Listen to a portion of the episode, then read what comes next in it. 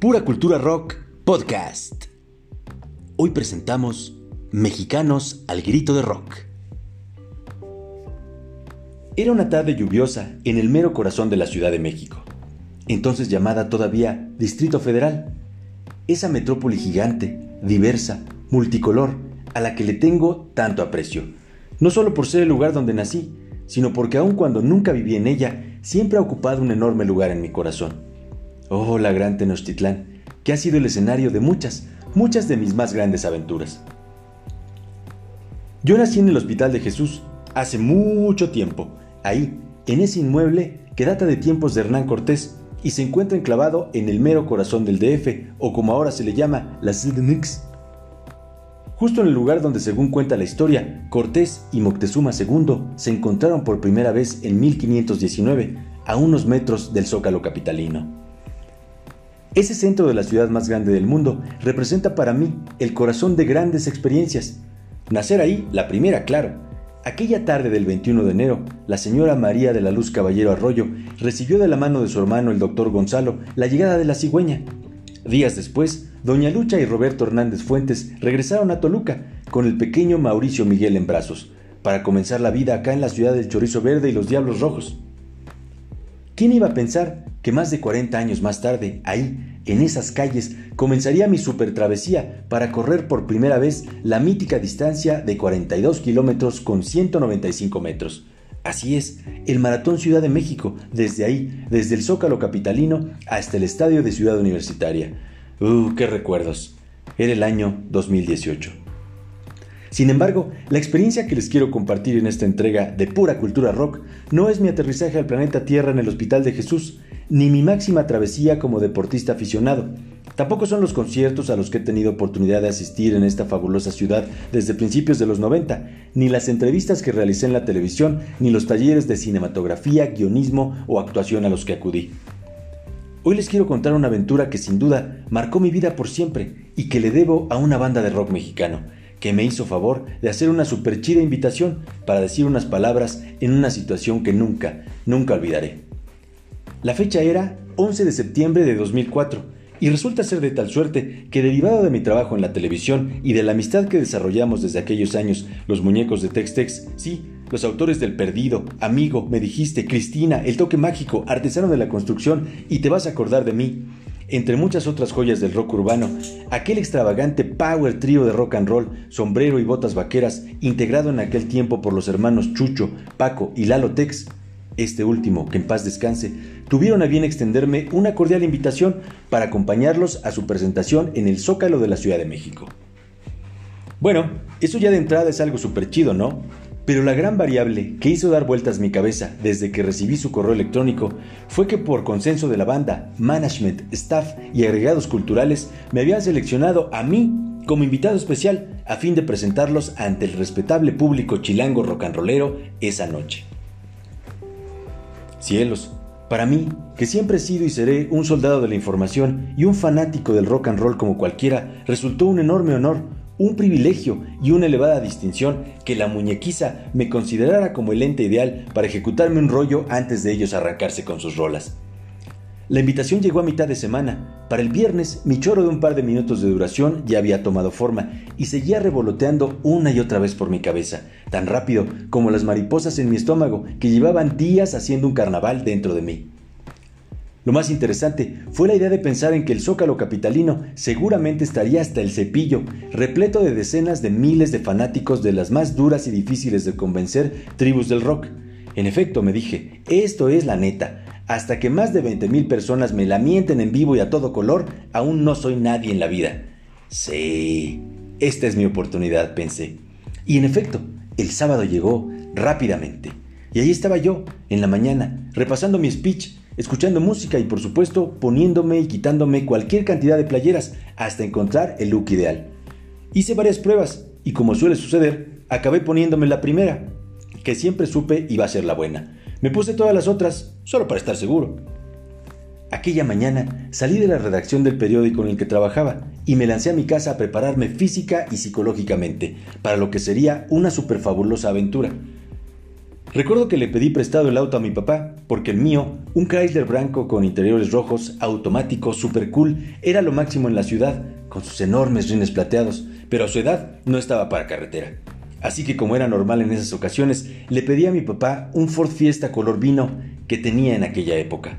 Uf, pues allá vamos, carretera, música a un volumen colosal. La playera elegida fue una negra de manga corta que compré en Londres, Inglaterra, que tiene la bandera del país de los Beatles, The Cure y Pink Floyd, y un enorme bulldog al centro, que es un símbolo de la capital británica.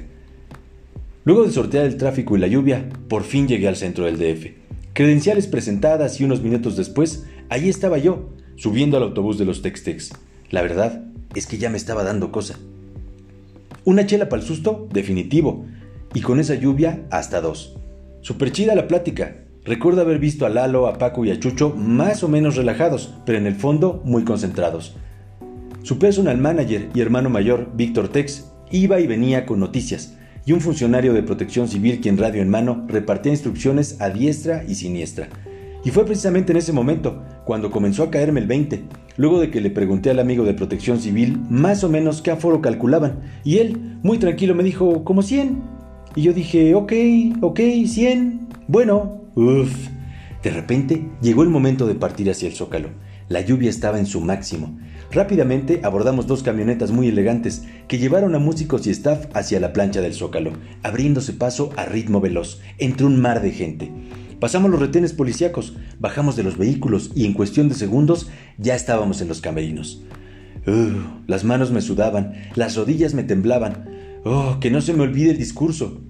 El orden en, al bate en la tocada era el siguiente. Luzbel, La Barranca, Cecilia Toussaint, Javier Batis, Tex Tex, los de abajo y para cerrar con todo la noche, el tri. No obstante, Batis llegó tarde y nunca entendí por qué Cecilia no tocó antes. Así que Tex Tex tuvo que adelantar un poco su actuación ante un público desesperado por la lluvia y que no había aceptado tan gratamente la densidad de la barranca. El otro manager de TexTex que se encargaba de todas las conexiones externas a la banda era Alan de Jiménez, un buen amigo, siempre muy movido, a quien le pregunté, ¿qué onda Alan? ¿Dónde voy a hablar? Y él rápidamente me señaló el micrófono principal. Ahí me dijo, en ese micrófono cuando yo te avise. Allá vamos. Cuando menos me di cuenta, ya estaba yo subiendo la escalera. Me sentía como un astronauta dando pasos por la escalinata a punto de abordar su cohete hacia el espacio segundos eternos, gente que se movía apresurada acomodando atriles, cables. Súbitamente, Alan me hizo una señal y ya me ubiqué firme en el escenario, instalado en el micrófono central, diciendo estúpidamente, bueno, bueno, a petición de los carnales de la consola, a fin de checar el audio. La multitud se veía imponente, como el mar abierto en una noche de tormenta. Según los organizadores, el aforo rebasó los más de 100.000 asistentes.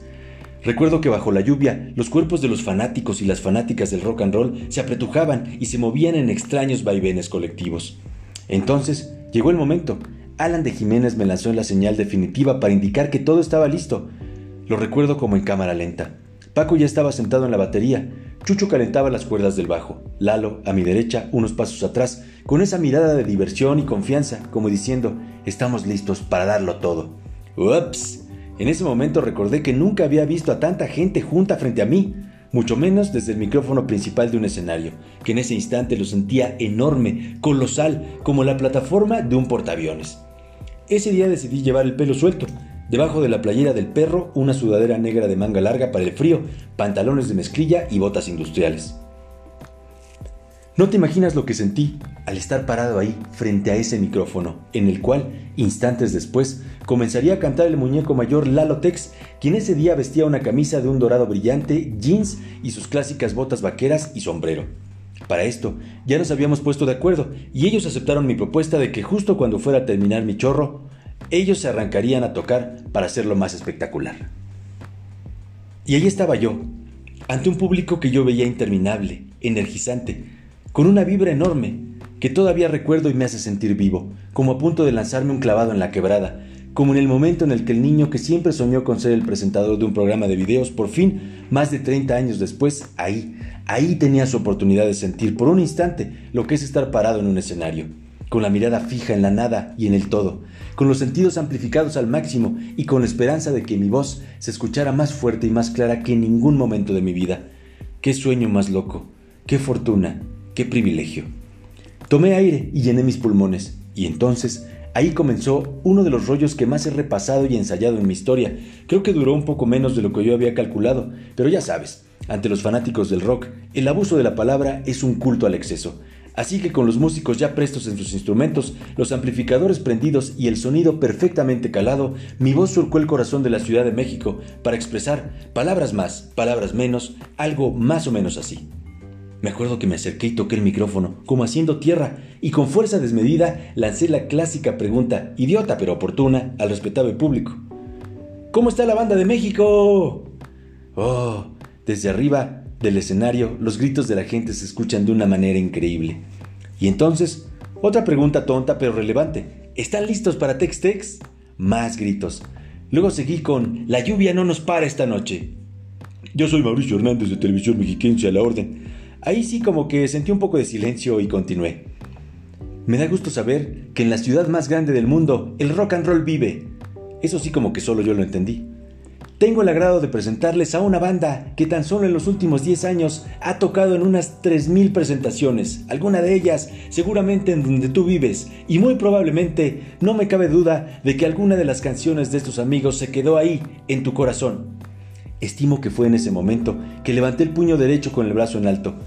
Lalotex hizo lo mismo, y oh sorpresa, oh my god, de reojo alcancé a ver y a sentir cómo un montón de banda levantó la mano igual.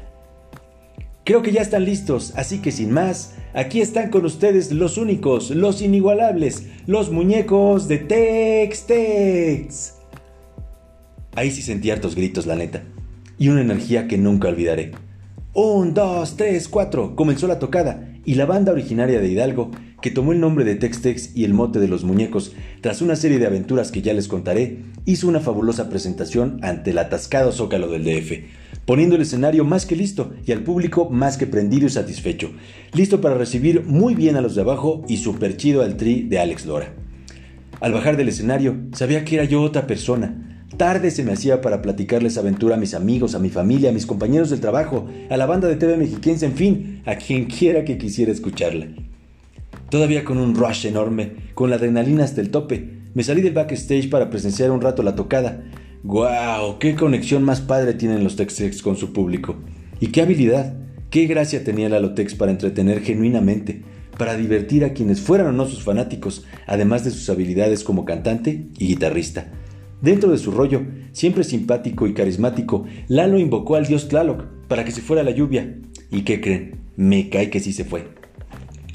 La verdad es que a Lalo, Paco y Chucho les fue mucho muy bien. Tocaron con emoción y precisión sus éxitos, la gente cantó, hubo aplausos, diversión y esa sensación de que el rock mexicano vive. La misión estaba cumplida.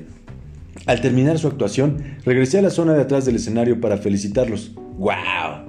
La emoción estaba al máximo, sonrisas, abrazos, y yo que me sentía artista por un día. Recuerdo que ahí Lalo me presentó al maestro Javier Batis, a quien todo el mundo saludaba con respeto, bien padre conocerlo y platicar muy brevemente con él. Al cabo de un rato y de una plática sensacional, les agradecí enormemente, como todavía hoy, a casi 20 años de distancia lo hago, por haberme dado esa oportunidad. El regreso fue muy extraño. Nos despedimos con la promesa de que las aventuras apenas estaban comenzando, lo cual era cierto. Ahí venía yo, manejando el fiesta color vino de mi papá todavía en trance, todavía con las imágenes de la multitud que acudió al zócalo. ¡Guau! Cada vez que me pongo la playera del perro londinense, la recuerdo llena de esa energía del rock and roll, tanto como cada vez que me toca hablar ante el público o tomar un micrófono en algún evento de cualquier tipo y me digo a mí mismo, con confianza y emoción, si pude hacer eso ante 100.000 personas, puedo hacer cualquier cosa. A los Tex-Tex con esa alineación de familia entrañable, todavía les queda un largo camino por recorrer, hasta que Paco dejó el grupo para dedicarse a otras actividades y el muñeco mayor fue llamado a otro escenario, a tocar sus canciones y levantar las risas del espectable en el cielo de los rockeros. El grupo hoy en día sigue en pie. Chucho Tex sigue en el bajo y la voz principal, mientras que la guitarra de Lalo la heredó su hijo Lalito, y con ella la tradición de una banda que ha marcado grandes momentos en el rock mexicano y cuyo legado vale la pena preservar en memoria de un luchador, un entusiasta de la vida y el rock and roll, el muñeco mayor, Lalo Tex, cuya gracia y talento el rock azteca recordará por siempre.